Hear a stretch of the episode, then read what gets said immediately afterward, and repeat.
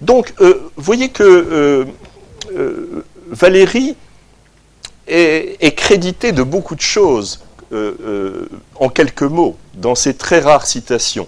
Donc une sorte d'occultation de Valérie qui n'empêche pas des reconnaissances de dettes extrêmement ponctuelles et discrètes, en tout sens du terme, au cours de ces textes des années 70. Et avant tout, euh, crédit lui est donné d'avoir œuvré à cette grande translation euh, qui, au fond, est le projet même de, euh, la, du structuralisme et de la sémiologie littéraire. Alors il faut ajouter quand même tout de suite que ça n'est jamais sans réserve dans ces années 70 que la référence à Valérie est avancée. Et euh, ces réserves, euh, je voudrais en donner deux exemples. L'un m'est inspiré par ce qui vient d'être dit sur la, euh, les, belles réflexions de Claude Coste sur le, le sur-Racine.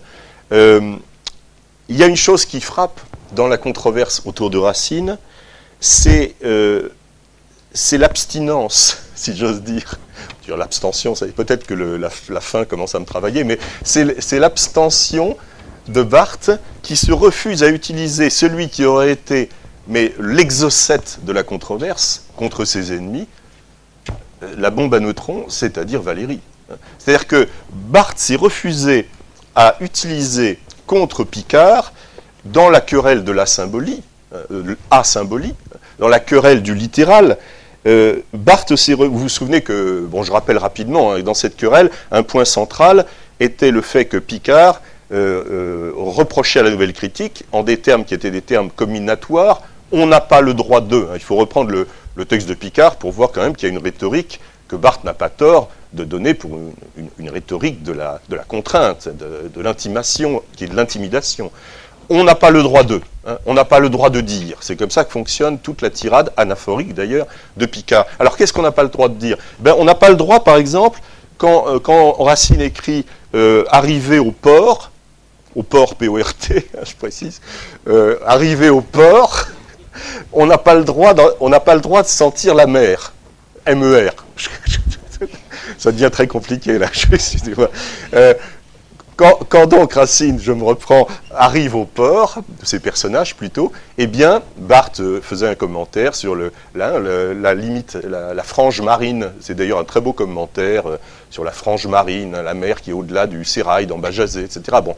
Et puis dans Bérénice, il y, a quand même. Et alors, Picard lui dit on n'a pas le droit. On n'a pas le droit. Arriver au port, ça veut dire juste arriver au terme. Hein. Il n'y a, pas, a pas de mer là-dedans, il n'y a pas de bateau, il n'y a pas de marin, il n'y a pas de poisson, il n'y a rien. Hein. Vous n'avez pas le droit, pas de chlorophylle. Bien. Et euh, c'est ça la querelle sur la symbolie. Et je pense que c'est vraiment ce qui est, je crois qu'on serait d'accord là-dessus, c'est central dans le débat entre euh, Picard et euh, le, le peut-on entendre, peut-on entendre dans un, dans un texte de Racine quelque chose, quelque chose qui n'a pas qui n'a pas relevé d'une intention euh, racinienne. Et la réponse, elle était donnée dans un texte magnifique de, Valérie, c'est au sujet d'Adonis. Hein. dans Au sujet d'Adonis, euh, voici ce qu'écrit, c'est la fin du texte. Hein. Euh, je ne peux malheureusement pas lire tout le développement, mais Valérie parle de ce poème de La Fontaine, plus très lu, il faut bien le dire, et, il dit qu'il faut se réjouir de pouvoir encore lire Adonis et presque tout avec délice, et il pose comme dernière question, comment le lit-on? Et il a cette il a cette digression sur Racine. Jamais Racine, par exemple, quand il écrit son illustre vers Dans l'Orient désert, quel devint mon ennui, ne s'est imaginé de peindre autre chose que le désespoir d'un amant. Mais l'accord magnifique de ces trois mots, quand le temps le transporte et le fait traverser le XIXe siècle, trouve un renforcement inattendu et une résonance extraordinaire dans la poésie romantique dans une âme de notre époque, il se mélange merveilleusement à quelques-uns des plus beaux vers de Baudelaire. Il se détache d'Antiochus, il prend une généralité pure et nostalgique, son élégance finie se transforme en beauté infinie. Ce merveilleux texte de, ce merveilleux texte de Valérie, non seulement superbe, mais c'est une analyse qui va bien plus loin que ce qu'osait avancer Barthes à propos de Racine. Autrement dit, si ça avait été signé Roland Barthes, ce texte de Valérie, mais, Picard l'aurait fait enfermer, je suppose, ou aurait demandé son, euh, qu'il soit envoyé quelque part de l'autre côté de la, Méditerranée, je suppose.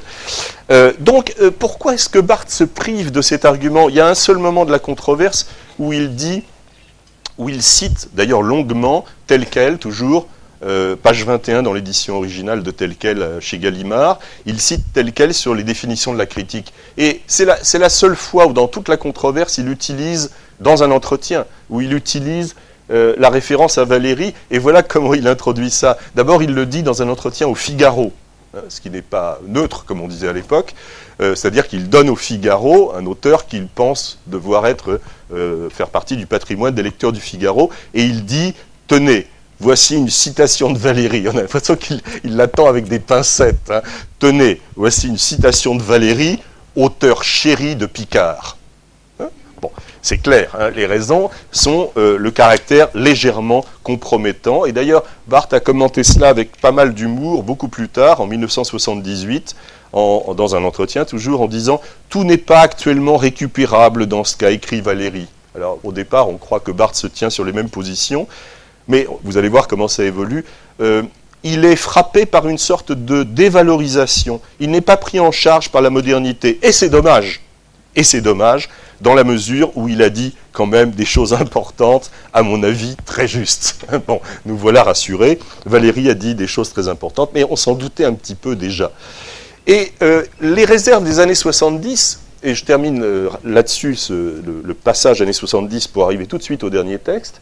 les réserves des années 70, elles portent sur quoi? Elles portent sur le fait que Valérie n'est jamais tout à fait assez aux yeux de Barthes. Il n'est pas tout à fait assez poéticien, il n'est pas tout à fait assez radical, et même, dit Barthes, il n'est pas tout à fait assez inquiet. Hein.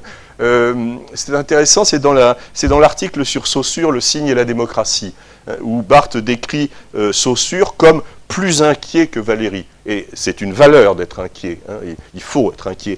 Euh, alors, euh, ce, ce, Valérie des années 70, pour Barthes, a le défaut d'être une sorte de malarmé mou, si vous voulez. Hein. c'est un malarmé un peu mollasson. Bon. Euh, et, c'est d'ailleurs, il n'emploie pas l'adjectif mou, mais c'est exactement ce qu'il dit en, comparant le, programme de Malarmé, comme il dit, et puis le, ce qu'en fait Valérie, puisque, je cite, Valérie, tout embarrassée dans une psychologie du moi, reproche majeur des années 70 là aussi, édulcore beaucoup, édulcore beaucoup la théorie malarméenne. Donc un, Valérie qui revient, et qui revient euh, comme une espèce de, fondateur discret de, beaucoup des choses qui importent euh, à Barthes, mais qui en même temps reste euh, suspect d'une sorte de ce qu'on aurait appelé pendant la Révolution, je vais, puisque j'ai le défaut d'être 18e profitons-en, euh, du modérantisme. Hein. Il est suspect de modérantisme en quelque sorte, et on sait qu'en général ça finit mal.